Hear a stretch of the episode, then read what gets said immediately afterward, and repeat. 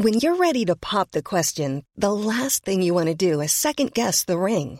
At Bluenile.com, you can design a one-of-a-kind ring with the ease and convenience of shopping online. Choose your diamond and setting. When you find the one, you'll get it delivered right to your door. Go to Bluenile.com and use promo code LISTEN to get $50 off your purchase of $500 or more. That's code LISTEN at Bluenile.com for $50 off your purchase.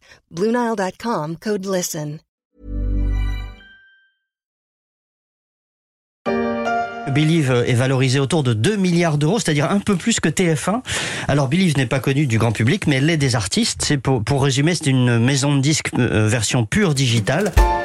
C'était il y a une semaine sur Europe 1, Nicolas Barré, directeur de la rédaction des Échos. C'est moi le patron S'enthousiasmait sur l'entrée en bourse de Believe, symbole du succès de la French Tech.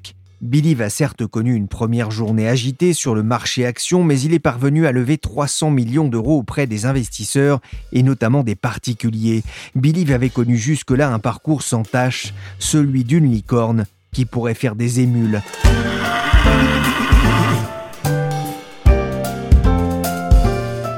Je suis Pierrick Fay, vous écoutez La Story, le podcast des échos. Chaque jour, la rédaction se mobilise pour traiter un sujet qui fait l'actualité économique, politique et sociale. Et aujourd'hui, on va s'intéresser aux licornes qui font la fierté de la French Tech. C'est le jour de Vivatech, premier jour, porte de Versailles à Paris. Bonjour Frédéric Simotel, vous êtes sur place. Ça reprend avec une jauge mais quand même un beau casting. On parlera d'Emmanuel Macron dans un instant, mais pas mal de grands patrons notamment qui vont prendre la parole. Après un an d'absence, la planète Startup s'est retrouvée à Paris, porte des expositions pour le salon Vivatech, et nul doute que dans la bouche, sinon dans l'esprit de beaucoup de participants présents en chair et en os ou en distanciel, le nom de Believe devait tourner en boucle, telle une mélodie entêtante.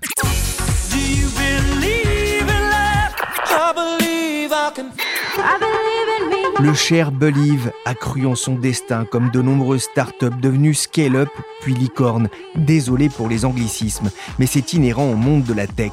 Les licornes, on n'en voit pas à tous les coins de rue, excepté dans les rêves d'enfants. Pourtant, en quelques jours, deux jeunes pousses françaises viennent d'accéder à ce rang. Content Square fin mai et Ledger la semaine dernière. La première évolue sur un marché qui fleure bon le 21e siècle, l'analyse du comportement des internautes, alors que la seconde a profité du boom des crypto-monnaies. Il se passe en tout cas quelque chose sur la planète French Tech. Cela n'a pas échappé à mon confrère Guillaume Brégeras, chef du service Startup des Échos, qui campe quasiment toute la semaine porte de Versailles à Paris. Tout à fait, euh, Pierrick, il se passe quelque chose sur la French Tech en ce moment, euh, quelque chose d'inédit puisqu'on continue d'enregistrer une très très très forte croissance des levées de fonds, donc c'est forcément totalement inédit et c'est dans un contexte mondial où euh, certes la, tech est, portée euh, par les investisseurs, mais les proportions dans lesquelles ça se passe en France est, pas vu ailleurs en Europe par exemple. 2020 avait déjà été une année record pour la French Tech malgré la crise pandémique. C'est ça, malgré ce Covid, les startups françaises avaient levé en 5 milliards, on va dire, pour faire simple, en 2019. Donc, malgré la pandémie, il y avait une hausse des Donc, c'était déjà une année euh, contre-cyclique et, qui allait euh, contre toutes les, prédictions euh, qu'on avait pu entendre au printemps lors du premier confinement. Guillaume, hein, selon ce baromètre, ce sont 620 jeunes pousses qui ont pu lever de l'argent en moyenne, un peu moins de 7 millions. C'est 16% de moins qu'en 2019. Ça veut dire que les investisseurs ont été plus prudents dans leur choix? Ça veut dire plusieurs choses. La première, c'est qu'effectivement, on peut penser qu'il y avait une part de prudence en 2020. Donc, ces investisseurs ont financé davantage des startups qu'elles euh, accompagnaient déjà, donc euh, pour leur permettre de passer le cap un peu difficile qui était devant elles à ce moment-là, sachant qu'on le rappelle quand même en, mars euh, il y a un an, on ne savait absolument pas à quoi allait ressembler cette période. Et donc, c'est vrai que plusieurs investisseurs ont remis au pot, peut-être plus tôt que prévu, ce qui a gonflé un petit peu le montant total des idées de fonds, mais qui a réorienté un petit peu ces fonds vers un nombre plus restreint de startups, ce qui explique aussi pourquoi moins ont été financés en 2020 qu'en 2019. Comment est-ce que vous expliquez, Guillaume, cette frénésie pour les entreprises tech en France? Il, y a, plusieurs aspects. il y a des aspects euh, macro euh, et euh, dans le monde entier, on s'aperçoit de l'appétence pour la tech, une appétence qui s'est retrouvée démultipliée pendant le Covid avec l'accélération des outils digitaux. Pour parler des choses que tout le monde connaisse aujourd'hui, on peut parler d'un Zoom par exemple. Donc, ce sont des services qui ont été largement utilisés et large, dont l'utilisation a été accélérée pendant la crise du Covid. Donc, si vous voulez, il y a eu une accélération totale et traînait de tous les services digitaux pendant cette crise. Donc ça a bénéficié à l'ensemble des startups qui proposent ce type de service dans le monde entier. Mais il y a aussi un phénomène un peu plus micro qui concerne l'Europe et encore plus la France, qui est l'ouverture et l'attractivité de nos startups aux investisseurs étrangers, notamment américains. Et là, on a vu récemment, encore euh, pas plus tard que la semaine dernière, deux grands acteurs de la Silicon Valley historiquement qui n'étaient jamais présents en France, ou alors très très peu, Sequoia par exemple et Andreessen Horowitz. Ce sont euh, les fonds de la Silicon Valley qui étaient à l'origine de Airbnb, Google, euh, même au, tournant des années 2000. Et aujourd'hui, ces grands fonds s'intéressent à la French Tech. Et ça, c'est nouveau. Depuis le début de l'année, il y a de grosses opérations 185 millions pour euh, Alan, plus de 400 millions pour Canton Square, 380 millions pour euh, Ledger. On est passé en quelques jours de 12 à 15 licornes. Alors avant de faire un commentaire, on va rappeler Guillaume, qu'est-ce que c'est qu'une licorne? Alors la licorne, Pierrick, c'est important de le rappeler, c'est une euh, entreprise indépendante donc qui n'a pas été rachetée par une autre entreprise, par un grand groupe par exemple. Ce n'est pas non plus une entreprise cotée, donc c'est une, une, entreprise privée qui n'a pas obligation de publier ses comptes. Ça compte énormément dans la définition de la licorne et surtout elle a une valorisation supérieure au milliard de dollars. Alors, pas au milliard d'euros, mais au milliard de dollars, puisqu'on compte les licornes à l'échelle mondiale et pas uniquement française. 15 licornes, on peut dire que la France rattrape une partie de son retard en Europe? Tout à fait, elle est sur un rythme de croissance supérieur à tous les autres pays, que ce soit l'Allemagne, euh, historiquement c'était le Royaume-Uni où il y en avait le plus, et où le rythme de croissance était le plus élevé. Alors c'est un phénomène qui nous apparaît comme ça un peu d'un coup en ce début d'année, mais il faut comprendre que ce n'est que la suite logique finalement d'une chaîne de financement qui a démarré il y a déjà une petite dizaine d'années avec euh, des petits tickets euh, beaucoup plus petits de quelques millions d'euros au départ pour accompagner de toutes jeunes startups. Au fur et à mesure de leur croissance, on commence à les financer davantage. Et ça explique aujourd'hui qu'on a un cheptel d'entreprises capables de devenir des licornes. Et soyez attentifs parce qu'il va y en avoir encore beaucoup d'autres. Il y a quelques mois, un rapport a été remis par Philippe Tibi à Bruno Le Maire, c'était au mois de juillet, sur le sujet que je viens d'évoquer. Et il en ressortait que on devait renforcer euh, l'offre sur les derniers stades de financement, c'est-à-dire les levées de fonds entre 50 et 100 millions d'euros. Et qu'au-delà de tout ce qu'on avait fait, il fallait passer encore un cap. Ce cap, il vient d'être passé par l'engagement qu'ont pris ces investisseurs institutionnels que je veux vraiment remercier pour leur mobilisation et les risques pris, d'engager dans les trois prochaines années 5 milliards d'euros dans les fonds français spécialisés sur la technologie. Je crois qu'on peut vous applaudir. En septembre 2019, hein, devant un parterre de start et d'investisseurs reçus à l'Elysée, à la veille de l'ouverture du France Digital Day, Emmanuel Macron, président de la République, avait mis au défi la French Tech de parvenir à 25 licornes avant 2025, on en prend le chemin. L'État a été un, acteur majeur, Guillaume, pour accompagner le développement de l'écosystème euh, startup, hein, célébré hein, par le fameux concept de Startup Nation. Tout à fait. Il n'y aurait pas de French Tech aujourd'hui sans le soutien de l'État. Et donc euh, aujourd'hui, par exemple, dans le French Tech 120, donc qui est l'indice des 120 startups, on va dire les plus en vue dans l'écosystème, vous avez euh, entre 70 et 80% d'entre elles qui ont reçu un financement direct ou indirect de l'État. Donc soit par BPI France à travers des prêts, soit à travers des fonds dans lesquels BPI France avait investi. Donc euh, on comprend que cette logique de French Tech ne serait exister aujourd'hui sans l'appui très massif de l'État. 15 licornes, il y en a d'autres dans les tuyaux, hein, c'est ce que vous nous disiez. Si on en croit l'étude de la banque d'affaires JP Billhand en partenariat avec Vivatech, ils ont identifié 100 licornes européennes potentielles. Comment est-ce que la France s'en sort dans ce classement? Elle s'en sort pas trop mal et surtout on, estime qu'il euh, y a un pipe, pour, utiliser un anglicisme comme adore la French Tech, de plusieurs dizaines d'entreprises qui deviendront licornes d'ici à 2025. 2025, un, cap qui effectivement avait été fixé par Emmanuel Macron euh, avec ses fameuses 25 licornes d'ici 2025. Et aujourd'hui, l'enjeu, c'est même plus finalement de savoir si on aura ces 25 licornes dans les 3-4 prochaines années, puisque ça, on est quasi persuadé de les avoir, mais plutôt de savoir si on pourra créer ces fameuses décacornes, voire ces centaures, donc c'est des entreprises valorisées 10 milliards, 100 milliards, et qui sont celles capables de vraiment assurer à la fois euh, un rayonnement euh, international et puis voir la souveraineté technologique de la France et de l'Europe. 220 millions de dollars, c'est le montant des fonds levés début mai par Shift Technology, ce qu'on appelle une AssureTech, un montant qui a permis à la PME de rentrer dans le Gotha des licornes françaises. Shift a été fondé en 2014 par Eric Siboni, David Durleman et Jérémy Jawish. C'est ce dernier qui a été choisi pour répondre aux questions de la story.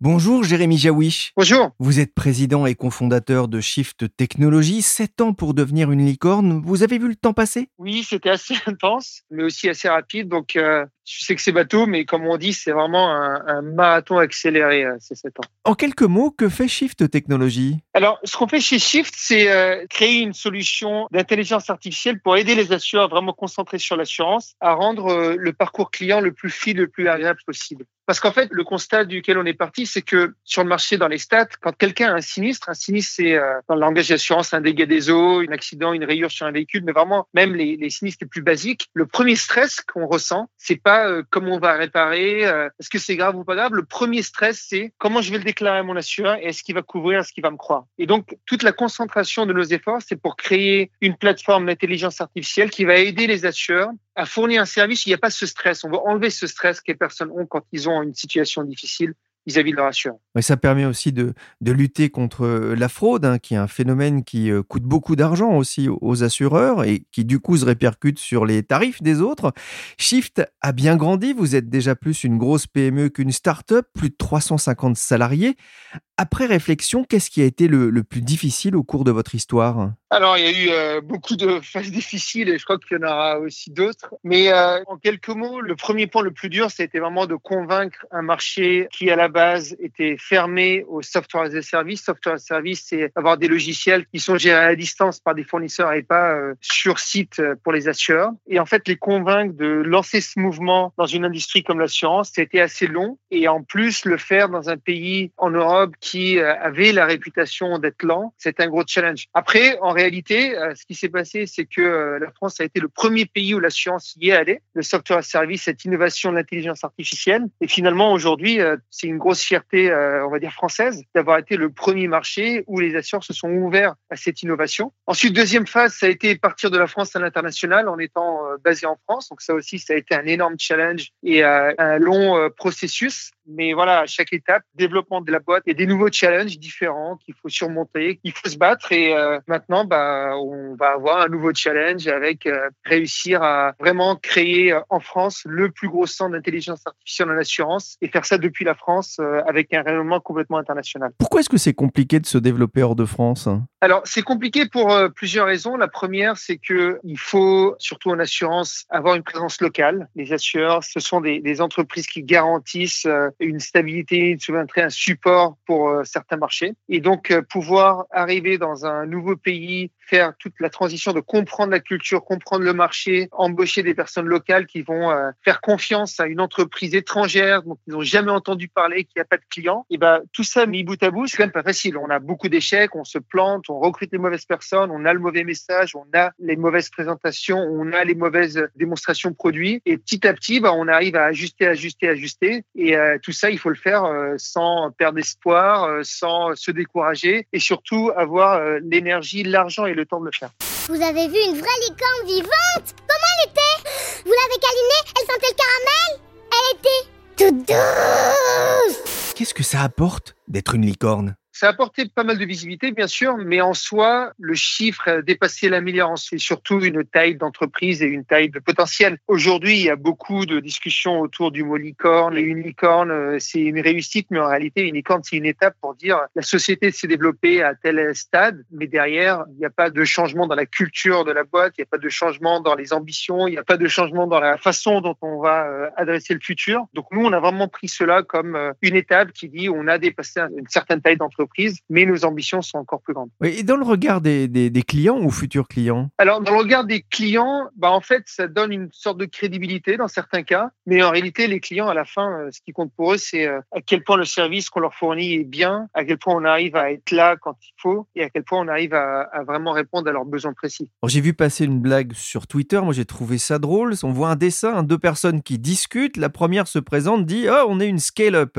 Alors elle explique ce que ça veut dire, et la deuxième lui répond ah bah chez nous en province, on appelle ça une PME. Alors, je suis pas sûr que la blague fasse fureur dans les allées de Vivatech, mais Jérémy Jawish, être dans cet environnement de la French Tech, c'est un environnement un peu à part? Alors, moi, personnellement, je suis pas un gros fan de nomenclature. Et d'ailleurs, quand on me demande qu'est-ce qu'une scale-up, qu'est-ce qui n'est pas une scale-up, euh, je t'avoue, je suis pas la meilleure personne pour y répondre. Personnellement, je trouve qu'il y a un très beau mouvement français euh, en disant il faut qu'on arrive à créer des champions de la tech. Moi, je crois que c'est plutôt ça le sujet, c'est comment on arrive à créer une souveraineté technologique, comment on arrive depuis la France à avoir un vrai euh, rayonnement international et pouvoir créer des grosses entreprises en France qui arrivent à fournir un service international, ce qui veut dire avoir euh, dix fois plus d'emplois que si on était resté en France et qu'en France. Après, le débat scale-up PME, moi, je crois que dans cette blague, il y a un élément qui est important, dont la France a été championne, qui est la concentration parisienne de tous les efforts. C'est de moins en moins vrai, pour deux raisons. On voit des belles startups à haute croissance en dehors de Paris. On en voit dans les tours de table qui arrivent. Et aussi, l'autre point, c'est que avec la crise qu'on a eue, le télétravail fait qu'aujourd'hui, c'est plus ultra parisien comme mentalité. Nous, chez Shift, ce qui est important, c'est plutôt la culture internationale. On a énormément de nationalités différentes en France. On parle anglais euh, au bureau, même entre euh, Français. Donc, euh, c'est important quand on veut internationaliser la boîte et on le fait pas parce qu'on n'aime pas le français, on le fait parce que ça permet d'avoir un rayonnement international et créer encore plus d'emplois en France. L'écosystème mis en place justement en France, il est suffisant aujourd'hui pour euh, grandir, je pense notamment à l'aspect euh, financier, investissement? Alors moi je trouve que dans les dernières années, il y a eu un gros changement et je crois que c'est parce qu'en fait, on a eu pas mal de réussites françaises internationales. Ce qui fait qu'aujourd'hui, quand on va voir un investisseur euh, américain qui a l'habitude de déployer énormément d'argent, au lieu de me dire, mais attendez, vous êtes sûr, en France, ça me paraît bizarre. En plus, c'est un petit marché comparé au marché mondial. Euh, je vais y réfléchir. C'est plutôt un atout aujourd'hui de se dire, bah, en fait, on est en France, on a notre R&D en France et on a pour ambition d'aller à l'international parce que je crois que l'écosystème français de technologie a fait ses preuves. Et pour un investisseur à l'étranger, investir dans une boîte qui a sa R&D en France, c'est plutôt un atout. Et ce qui fait qu'aujourd'hui, on arrive à attirer beaucoup plus d'investissements en France. Et au final, que le financement soit français, espagnol ou américain, tant que cet investissement va dans de l'emploi français et du développement français, moi, ça me va. Après, euh, je parle pas de rachat d'entreprises par euh, des sociétés américaines. Je parle de vraiment d'investissement de capitaux pour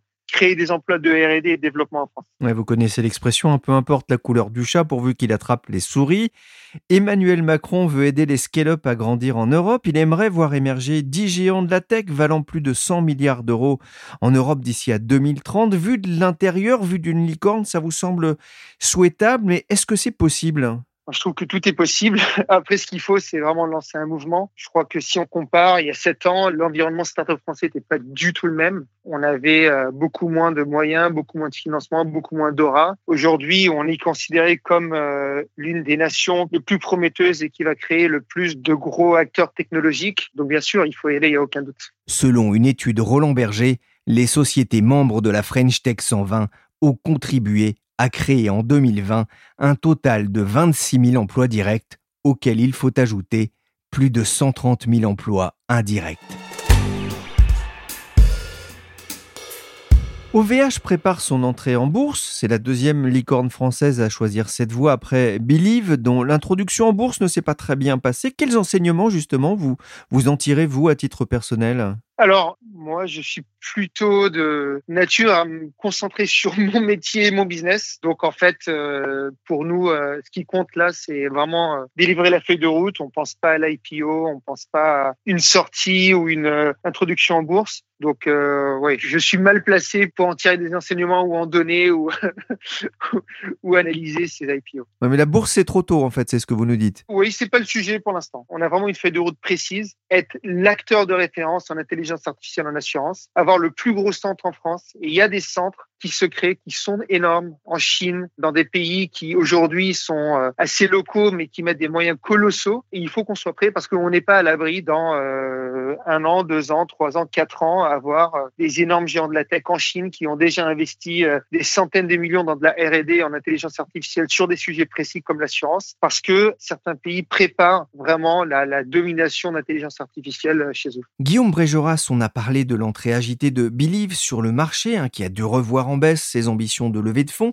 Est-ce que c'est de nature à freiner les ardeurs des startups vis-à-vis des marchés actions? L'introduction en bourse de Believe a effectivement été scrutée par les acteurs de la French Tech de manière très très euh, scrupuleuse parce qu'on manque de sorties dans la French Tech. C'est un des derniers éléments de la chaîne qui pose problème, c'est-à-dire que les startups elles grandissent, elles se financent, ça on y arrive. Par contre, il faut bien qu'à un moment donné ces investisseurs sortent, donc soit en étant rachetés ou soit en allant sur le marché boursier. Et c'est vrai que historiquement le marché boursier européen a été euh, très très faible pour toutes ces entreprises. Donc beaucoup d'espoirs ont été mis dans Believe, qui a effectivement eu un premier jour de cotation assez difficile, mais on rappelle que Facebook avait eu un décrochage de 50% de son titre lors des premières 24 heures. Donc il faudra juger sur la durée pour voir euh, quel sera l'avenir euh, des startups vis-à-vis de cette option de sortie. Il y a d'autres boîtes qui vont se coter, notamment OVH qui l'a annoncé euh, très très récemment. Donc il va falloir prendre le temps de voir comment ça se passe pour ces entreprises avant de savoir si c'est une option de sortie, comme on dit, crédible. Lorsqu'on a préparé cette émission, vous m'avez parlé aussi d'un mouvement au sein de,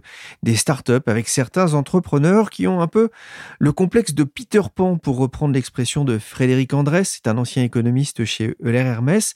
C'est anecdotique où il y a une tendance qui existe dans l'écosystème à ne pas trop grandir? Alors, il y a plusieurs tendances, effectivement. Il y en a une qui consiste surtout à essayer de grandir sans lever de fonds. Parce que quand vous levez des fonds, mécaniquement, vous perdez, en tant que fondateur, vous perdez des actions au capital, vous perdez un pourcentage de votre capital. Donc, vous perdez petit à petit potentiellement le contrôle de votre entreprise. Et tous les entrepreneurs ne souhaitent pas forcément avoir cette trajectoire-là. Et donc, on sent bien que de plus en plus d'entrepreneurs, alors pour l'instant, ce n'est pas le modèle dominant, mais de plus en plus se positionnent sur ce schéma qui consiste à grandir sans lever de fonds. Donc, on grandit uniquement sur l'argent que euh, génère l'entreprise. Donc ça, c'est une première tendance de fond qui est en train d'émerger, mais euh, c'est loin d'être le modèle dominant encore une fois. Et selon moi, c'est pas celui qui va s'imposer. Il y a trop d'argent disponible en ce moment, euh, notamment pour soutenir ces pépitech. Il n'y a pas de raison que le s'inverse complètement. La deuxième tendance, c'est effectivement de voir quelques entreprises qui grandissent avec des ambitions peut-être revues un peu à la baisse par rapport aux grandes entreprises dont on a parlé tout à l'heure. Mais là, à ce moment-là, on n'est plus dans le modèle de la start-up. On est dans le modèle de la PME, ce qui est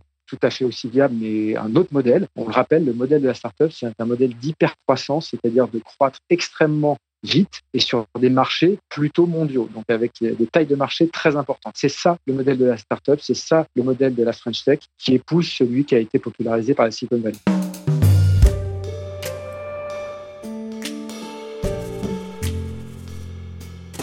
Jérémy Jawish, je parlais avec Guillaume Brégeras de ces startups qui ne veulent pas devenir trop grosses, trop grandes, qui ne rêvent pas en somme d'être une licorne. Quelle était, vous, votre ambition lorsque vous avez créé Shift C'était grossir Nous, notre ambition, elle a été depuis le début, et je crois que c'est une force centrée sur pourquoi nous faisons ce que nous voulons. On a choisi l'assurance parce qu'on a vu que c'était un marché qui était vital pour une société. Quand on prend l'assurance santé, l'assurance habitation, l'assurance prévoyance, c'est des enjeux vraiment euh, sociétals ça affecte énormément de gens sur des sujets très personnels, sur des sujets vitaux. Et on s'est dit, notre but, c'est vraiment de transformer ce secteur à travers les assureurs, à les aider à passer dans une nouvelle ère de service et à être de plus en plus présents pour leurs clients. C'est vraiment ça qui nous motive, en fait. Et si on voulait grossir euh, peut-être plus vite, peut-être qu'on irait en dehors de l'assurance. Si on voulait, euh, je sais pas, moi, euh, chercher une réussite financière, on aurait abordé différemment la feuille de route. Mais vraiment, notre obsession et, et ce qui nous donne envie, c'est que on arrive à travers l'intelligence artificielle, à travers des donc en indirect, à faciliter, à rendre la vie plus simple à des millions et des millions de personnes. Aujourd'hui, nous sommes dans 25 pays. On aide les assureurs à rendre la vie plus facile à plusieurs milliards de personnes. Et ça, c'est ça qui nous donne envie. On a beaucoup parlé du phénomène d'ESPAC, hein, ces coquilles vides cotées en bourse qui sont à la recherche d'acquisitions, notamment dans la tech. Vous avez déjà été approché? Euh, oui, oui, euh, on a été approché par plusieurs acteurs qui aujourd'hui euh, y trouvent une super opportunité, mais c'est vraiment pas le sujet. on prend même pas les appels. Vous avez levé 220 euh, millions euh, d'euros auprès des investisseurs il y a, il y a quelques temps hein, pour créer le, plus grand centre IA dédié à l'assurance avec 300 personnes, vous en parliez tout à l'heure.